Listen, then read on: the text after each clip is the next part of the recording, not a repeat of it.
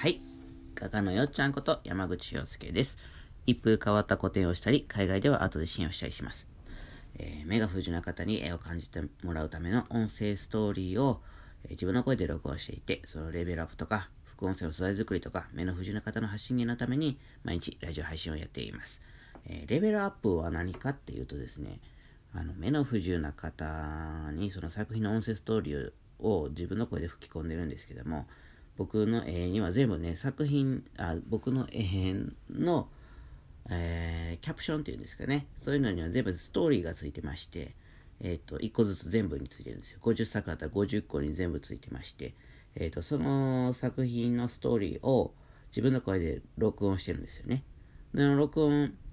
した声と、プラスアルファ、ちょっとそのストーリーをこう想像させるような効果音が少し入っていて、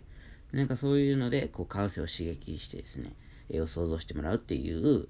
ことをやってます。はい。これは目の不自由な方のために、まあ、生まれてきたんですけども、あのーどんな人でも、目が見えてる人でも、あの、すごい楽しんでもらえるものになってます。で、今はそれをちょっとレベルアップしたいなっていうことで、まあ、ラジオ配信をやってるということですね。うん。そういうことです。はい。あとはその目の不自由な方の、まあ、チラシ代わりになればいいなと思ってやっております。はい。今日の放送はですね、長田幸次郎さんの応援でお送りしております。長田幸次郎さん、ありがとうございます。ということで、ね、そうやってね、なんかね、時々ね、この前振りの説明をしないと、今日初めて聞いた方はですね、何のことやねんっていう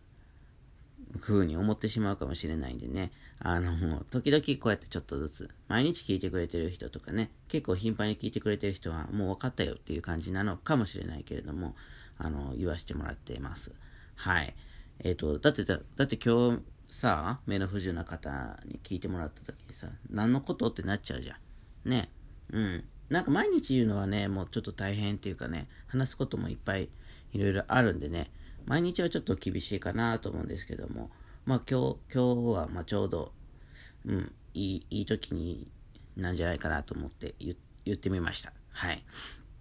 ねうんうん。で、今ね、作ってるんですよ。作ってるっていうか、今は大阪古典が先に来るので、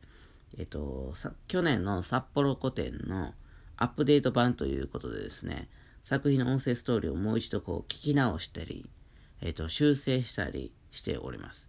はい。なんかまだやっぱりね、ちょっと納得いってない部分っていうのはね、少しあったんですよ。でも、それも何回も何回も何回も練習したり、えー撮り直したりとかしてですね、今の力ではマックスだなっていうところのものを届けてたんですよ。去年ね。うん。あもう、納得いってない部分もちょっと多少あったですよ。あったんですけども、うんと、自分の力の限界っていうかな、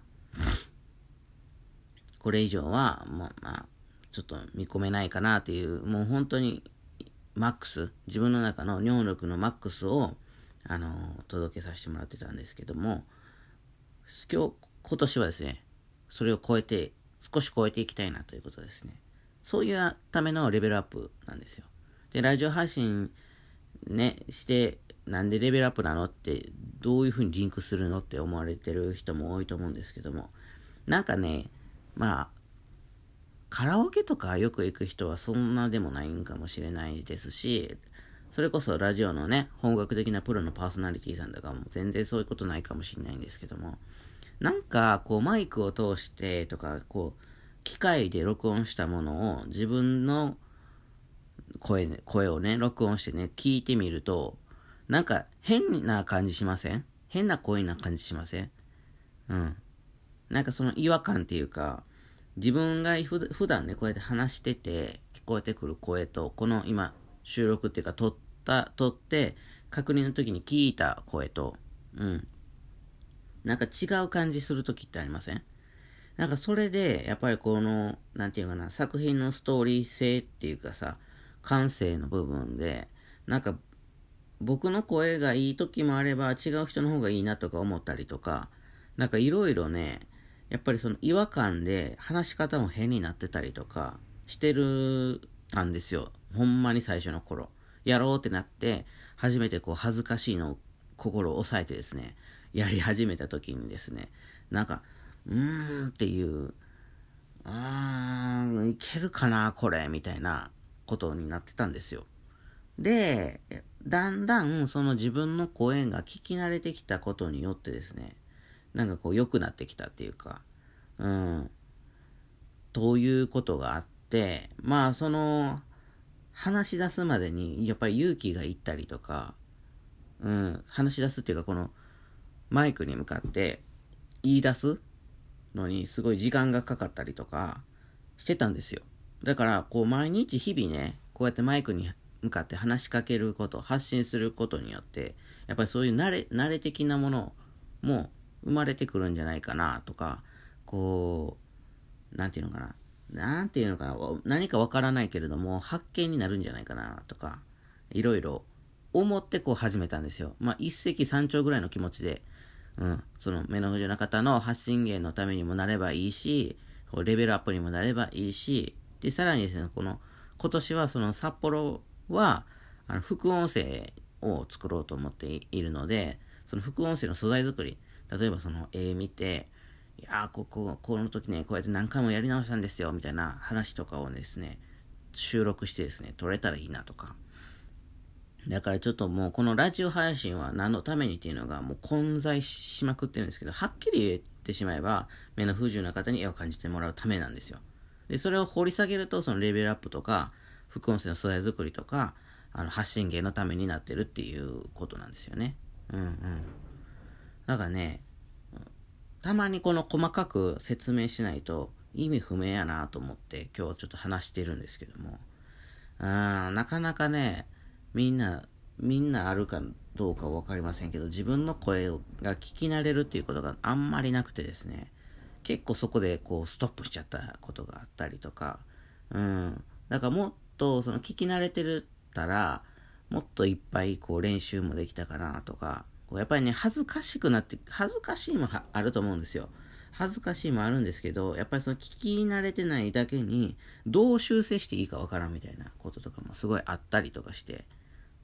なんか意味わかりますかね？うん。聞き慣れてないがゆえに、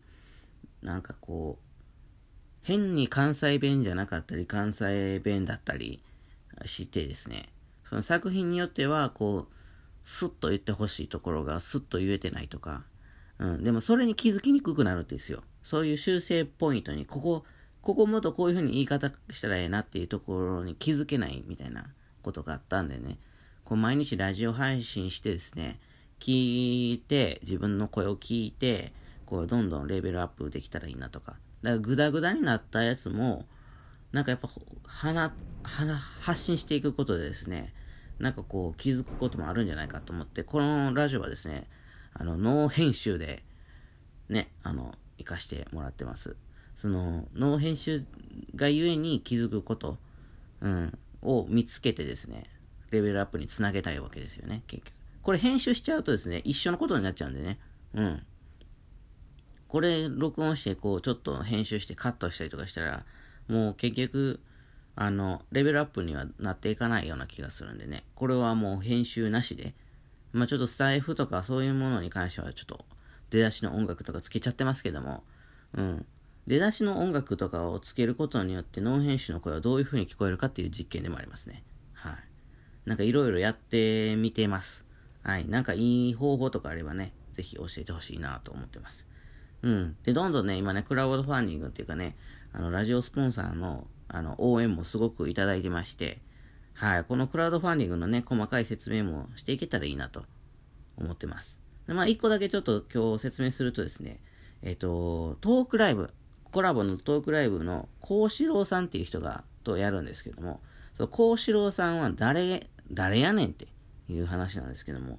幸四郎さんはですね、まあ、ともかくこの目の不自由な方にもとちゃん絵を、ちゃんと絵をね、届けていこうと思っわせてくれたきっかけの人なんですよね。あの、難しい病名なんで僕もちょっと詳しくは知らないんですけど、視野が5%しかないらしいんですよ。どうやら。でも彼はですね、いろんなね、アタカママラソンで言ってちょっと過酷な砂漠のマラソンとかですね、あの、1週間かけて250キロ、海外ですよ、歩いたりとかですね、あの、日常でもその白棒っていうのかな、あの、棒を使って歩いたりとかもしませんし、なんていうのかな？そういう、うんと、チャレンジャーなんですよね。視野5%しかないけど、なんかもうまるで普通の人のように見えてるかのようにですね、過ごすんですよ。まあ、時々ね、こう壁に当たったりとかしてるんでね、ああ、見えてへんのかなっていうのは多々あるんですけども、なんかね、そういう中でもこう絵を見に来てくれててですね、僕の絵はとても細かいですし、字字とかもその人専用にこう大きくしてるわけでもないんでね、こう、すっごいしっかり近くでこうやって見たりとかしてくれてて、で、なんかその4、4年前か3年前ぐらいにその大阪でまた個展やった時にですね、あの一緒に主催してくれた方がですね、その幸四郎さんが見に来てくれたんで、その隣でストーリーをね、読み上げてくれたりしてる姿とか、その優しい空間に、すごい心を動かされてですね、雨の不自由な方に来てもらう準備が整ってないな、僕の個展っていうことでですね、あのー、あの、なんていうのかな、そういう個展を作っていこうっていうふうに思わせてくれたきっかけの人なんですよ、とにかく。だかその人と、まあ、コラボして、えっ、と、どんな風になるか分かりませんけれども、面白い話ができたらいいなと思っております。あのね、暗い人じゃないんですよ、全く。ずっと笑ってるし、ラジオだと多分目が視野5%しか見えへんとかって絶対わかんないと思うんで。まあラ、ジオだしね、声だしね。うん。